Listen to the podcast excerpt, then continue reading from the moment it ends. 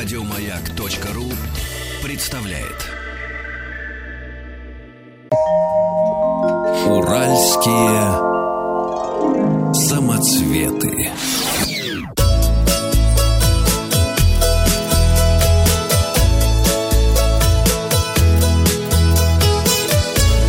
Роза ветров.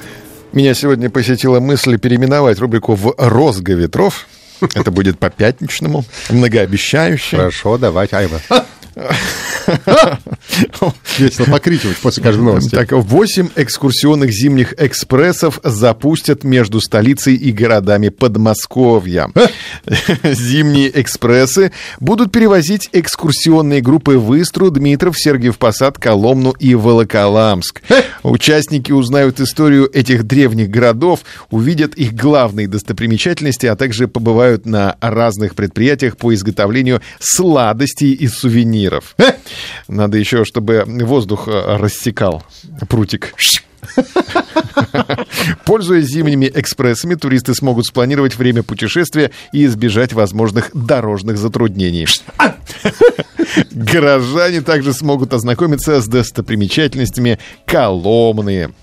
На восьми новогодних экспрессах москвичи и гости столицы смогут поехать на экскурсии в города Подмосковья. Поезда будут курсировать от Курского, Казанского, Савеловского и Ярославского вокзалов столицы с 15 декабря по 28 февраля. В центре Пензы открыли памятник Пензяк Толстопятый.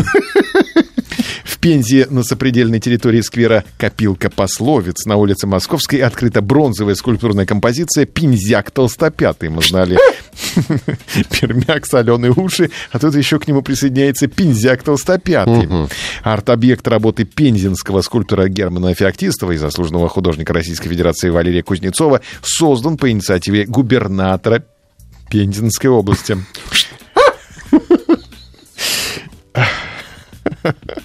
Идея послужила история о великом русском полководце Александре Суворове, фраза которого «молодцы, пензяки толстопятые» была адресована пензенским солдатам. Согласно легенде, выходцы из-под Пензы при переходе через Альпы в 1799 году надели носки с двойной пяткой и благодаря этому не натерли ноги, в отличие от других участников альпийского похода «Пензяк толстопятый». Эксперты определили самые бюджетные экзотические острова для путешествий. Филиппины, Шри-Ланка и Таиланд оказались самыми бюджетными направлениями для отдыха на островах. Самым дешевым направлением оказался филиппинский Эль-Нидо, расположенный в Тихом океане. Двухнедельное путешествие пары с учетом авиаперелета туда и обратно и трат на месяц в среднем обойдется в 664 доллара.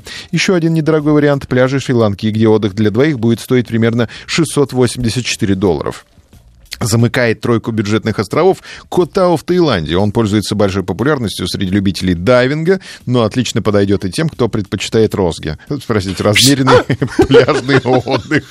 Провести отдых на берегу Сиамского залива вдвоем можно за 699 долларов. Это рубрика для тех, кто любит боль. Пятничные розги, розги ветров. Открылась вакансия путешественника с зарплатой в 7 тысяч евро в месяц. Если вы безработный, прислушайтесь. Семья британцев объявила о найме профессионального фотографа и путешественника, который будет ездить с ними по, по разным странам, чтобы снимать события их жизни. Фотоаппарат и розги. Да. Мы ищем человека, который сможет путешествовать с нами по миру и фотографировать нас на различных мероприятиях.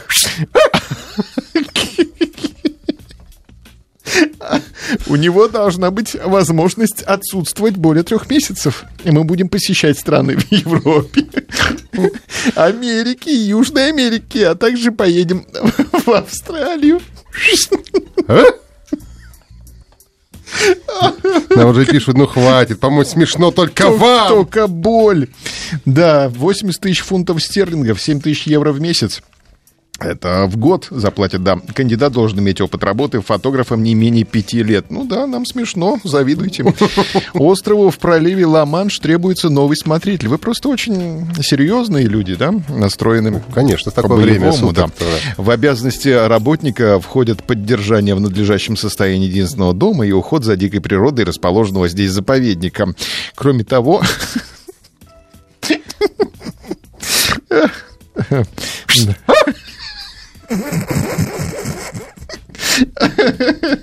Смотритель обязан сопровождать туристические экскурсии. Да.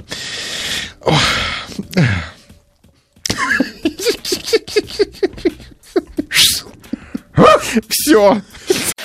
Еще больше подкастов на радиомаяк.ру.